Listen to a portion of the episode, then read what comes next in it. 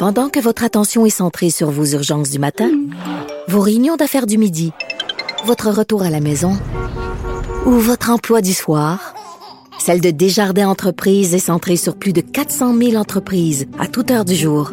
Grâce à notre connaissance des secteurs d'activité et à notre accompagnement spécialisé, nous aidons les entrepreneurs à relever chaque défi pour qu'ils puissent rester centrés sur ce qui compte, le développement de leur entreprise.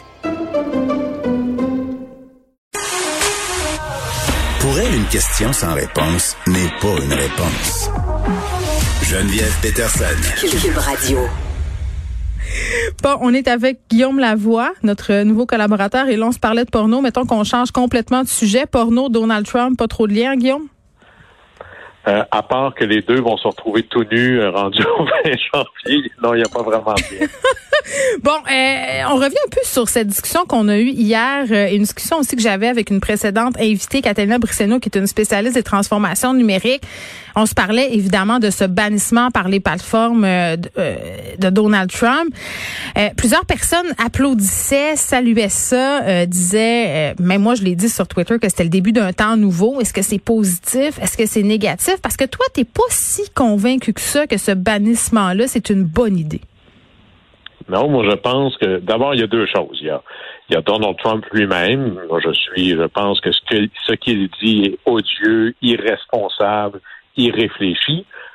Mais c'est pas ça l'enjeu. C'est est-ce que quelqu'un qui est odieux, irresponsable, irréfléchi a le droit à la liberté d'expression? Et si on considère dans nos sociétés démocratiques que il y a des choses comme des droits fondamentaux, comme la liberté d'expression, Mm. qui doivent être encadrés, dans quelles circonstances? Alors, je vais vous donner un exemple. Tout le monde a le droit de crier comme il veut sur la rue. Mais si ça dérange tous les voisins autour, ben, à un moment donné, là, c'est un autre enjeu. On n'a pas le droit, dans un cinéma, de crier au feu. Parce qu'on pourrait, bien sûr, inciter une panique. Euh, il pourrait s'en suivre euh, des accidents et autres. Mais tout ça, c'est au cas par cas.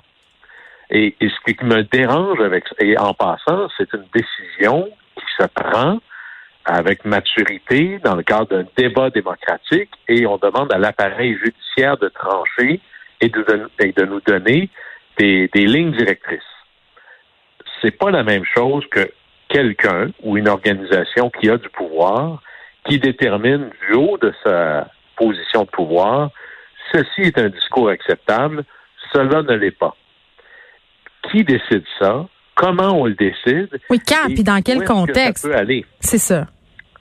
Et, et c'est bizarrement, c'est pas si nouveau que ça. Hein. C'est, c'est très, c'est aussi vieux que le monde. Quand euh, Gutenberg a inventé l'imprimerie, ce que ça a fait, c'est que ça a enlevé à l'Église catholique romaine beaucoup de son contrôle sur les idées qui avaient la possibilité de circuler. Parce que là, c'était très facile de propager des idées à travers les gens. Ben, l'imprimerie de Gutenberg, et, euh, 1500 ans plus tard, ben, c'est Twitter. C'est la même chose. Euh, les, les, les gens qui sont des boomers qui nous écoutent se souviendront peut-être que y- quand ils étaient plus jeunes, il y a des livres qui étaient à l'index. Alors, l'Église catholique romaine décidait quels livres on pouvait lire, quels livres on pouvait pas lire. Et ce qui me dérange avec ça, c'est pas est-ce que tel livre devrait être lu ou pas. Moi-même, comme parent, il y a des films que je décide que mes enfants écouteront pas parce que je trouve que c'est trop violent, parce que c'est trop jeune ou autre. Mais je prends pas cette décision-là pour tout le monde. Et c'est là où ça peut devenir inquiétant. Et je vais vous faire un parallèle avec euh, la COVID. La COVID, c'est un virus. Et notre réponse pour lutter contre la COVID, c'est pas de tuer la COVID. On peut pas tuer un virus, comme on peut pas tuer une idée non plus. Ce qu'on fait, c'est qu'on vaccine la population.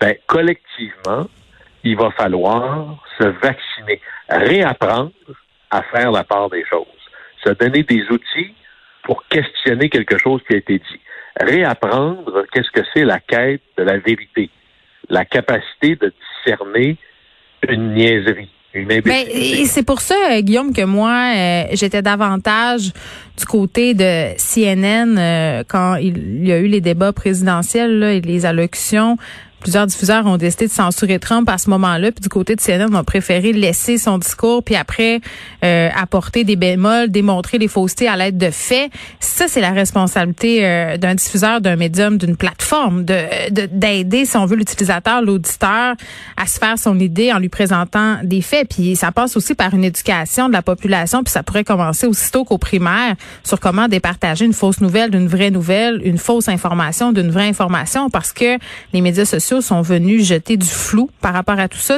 Les gens s'informent plus nécessairement sur les médias euh, traditionnels. Les nouvelles passent beaucoup par ces plateformes-là et ça peut devenir euh, très, très problématique, semer la confusion. Oui, parce que avec les médias sociaux, ce que ça fait, c'est ça démocratise la technologie abaisse les barrières d'entrée. C'est-à-dire qu'avant, pour pouvoir avancer une idée, ben là, là, c'était euh, la croix et la bannière, c'est pas tout le monde qui a accès, il y avait juste une heure de nouvelles par jour. Là, n'importe quel taupin peut exprimer son idée et là, le monde entier peut les lire. Je vous donne un autre exemple. Il y a encore du monde, même à Gatineau, qui pense que la Terre est plate. Mais je veux dire, je veux dire bien pire que ça, Guillaume. Moi, j'ai quelqu'un dans mon entourage, et là, je ne vais certainement pas le nommer, qui est contrôleur aérien et qui est devenu platiste. Je ne sais pas comment une telle chose se peut, mais ça se peut. Et il est fermement convaincu et limite agressif quand il essaie de t'en convaincre. Fait que j'ai décidé de ben, lui parler. Euh, il demande à ses chums pilotes de l'amener en l'air, il va le voir, là, ça se voit. Moi, j'ai traversé l'Atlantique en bateau, ça se voit que la Terre est ronde. Euh, mais au-delà de ça, il y a des gens qui pensent que la Terre est plate. Si je faisais un parallèle avec ce qu'on fait là, avec les médias sociaux, puis de bannir les idées non acceptables, mais ben là, je ne vais pas les mettre en prison pour avoir ces idées-là, puis pour propager ces idées-là. Je vais essayer de vacciner le reste de la planète. Ben, voici les faits. Hmm. Mais cette idée de penser que je peux empêcher des idées qui sont contraires, voire même à la bonne marche en société, tu peux pas tuer une idée. Non, mais tu peux empêcher les gens de se fédérer autour d'elle. Tu peux rendre ça moins facile. Ça dépend là. Où est-ce puis encore là, c'est pas que toutes les idées se valent. Je suis pas dans l'équivalence morale du tout. Euh, les espèces de, d'imbéciles des temps anciens là, qui voyaient que le système capitaliste le système communiste, c'est juste deux systèmes qui se valent. On n'est pas là du tout. Là. Il y a le bien, il y a le mal, il y a le vrai, il y a le faux. Mais d'abord, qui va décider quelles sont les idées acceptables qu'on peut diffuser?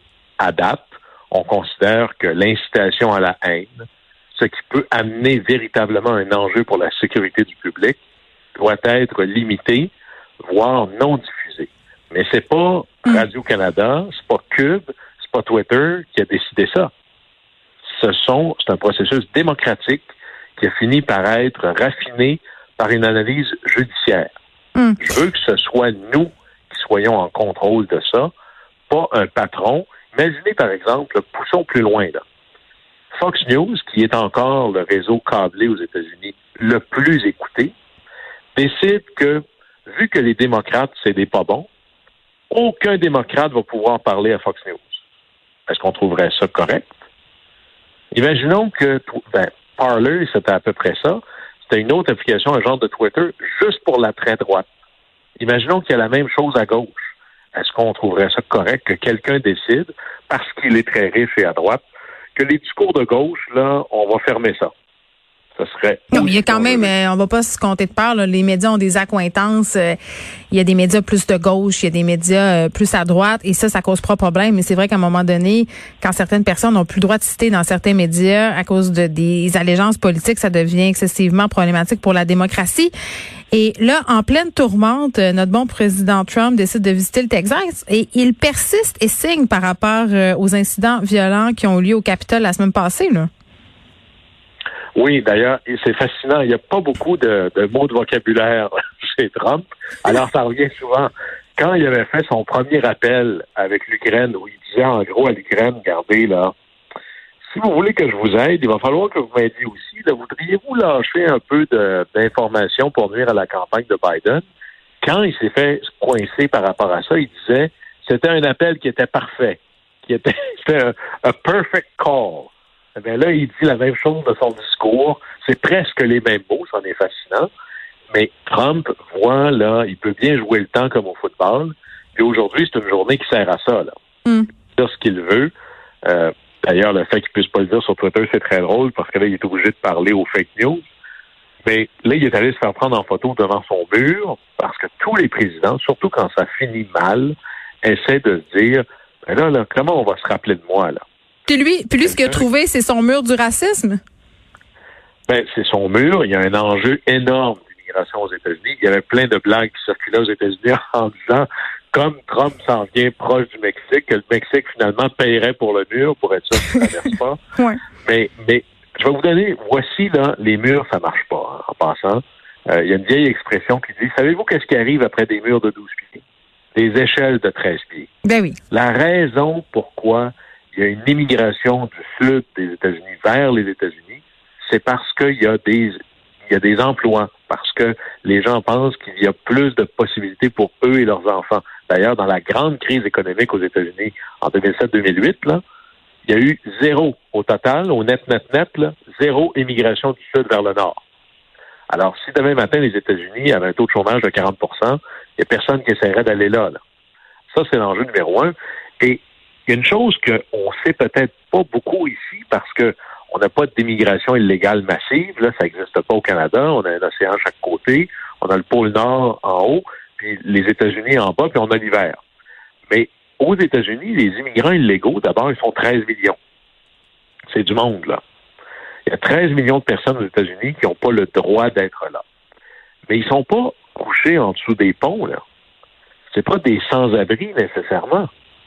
C'est des gens qui travaillent, qui ont un job, qui ont un salaire. Et si les fruits et légumes sont ramassés, si les chambres Mm. d'hôtel sont nettoyées, si la vaisselle est lavée dans les restaurants, si les deux par quatre sont cloués, c'est parce qu'il y a cette main-d'œuvre-là. La main-d'œuvre des immigrants illégaux aux États-Unis, c'est 5% de la main-d'œuvre. C'est énorme. Et s'il fallait que Trump, imaginons que Trump est capable de mettre son mur et qu'une baguette magique à la Trump, tous les illégaux disparaissent, comme il avait dit qu'il allait faire. Le premier coup de téléphone, c'est la Chambre de commerce. Le deuxième, c'est l'Association des restaurants. Après ça, c'est l'équivalent de, du lobby de l'agriculture. L'économie américaine ne fonctionne pas sans ces gens-là. Oui. Et c'est là qu'il y a une extraordinaire hypocrisie. Parce que c'est pas juste ils viennent pour faire, on l'entend souvent chez nous, euh, par exemple, pour ramasser euh, nos fraises, mais on fait venir ici des travailleurs étrangers parce qu'on trouve pas des gens pour le faire ici. Ils viennent légalement. Il y a cet aspect-là. Mais la vérité, c'est que si demain matin, il n'y a plus d'immigrants illégaux aux États-Unis, l'économie américaine s'effondre. Alors, ça veut dire qu'on en a besoin. Si on les paye tous les jours, ben là, ça veut dire qu'on est en train de tricher le système. Parce que quand tu es immigrant illégal, même si tu as un job, Hmm. si ton patron oublie de te payer le vendredi, à qui tu vas aller te plaindre? Oui. Et c'est ça l'enjeu. Donc, Trump qui est en visite euh, au Texas. Guillaume Lavoie, merci. On te retrouve demain. Au plaisir. Au revoir.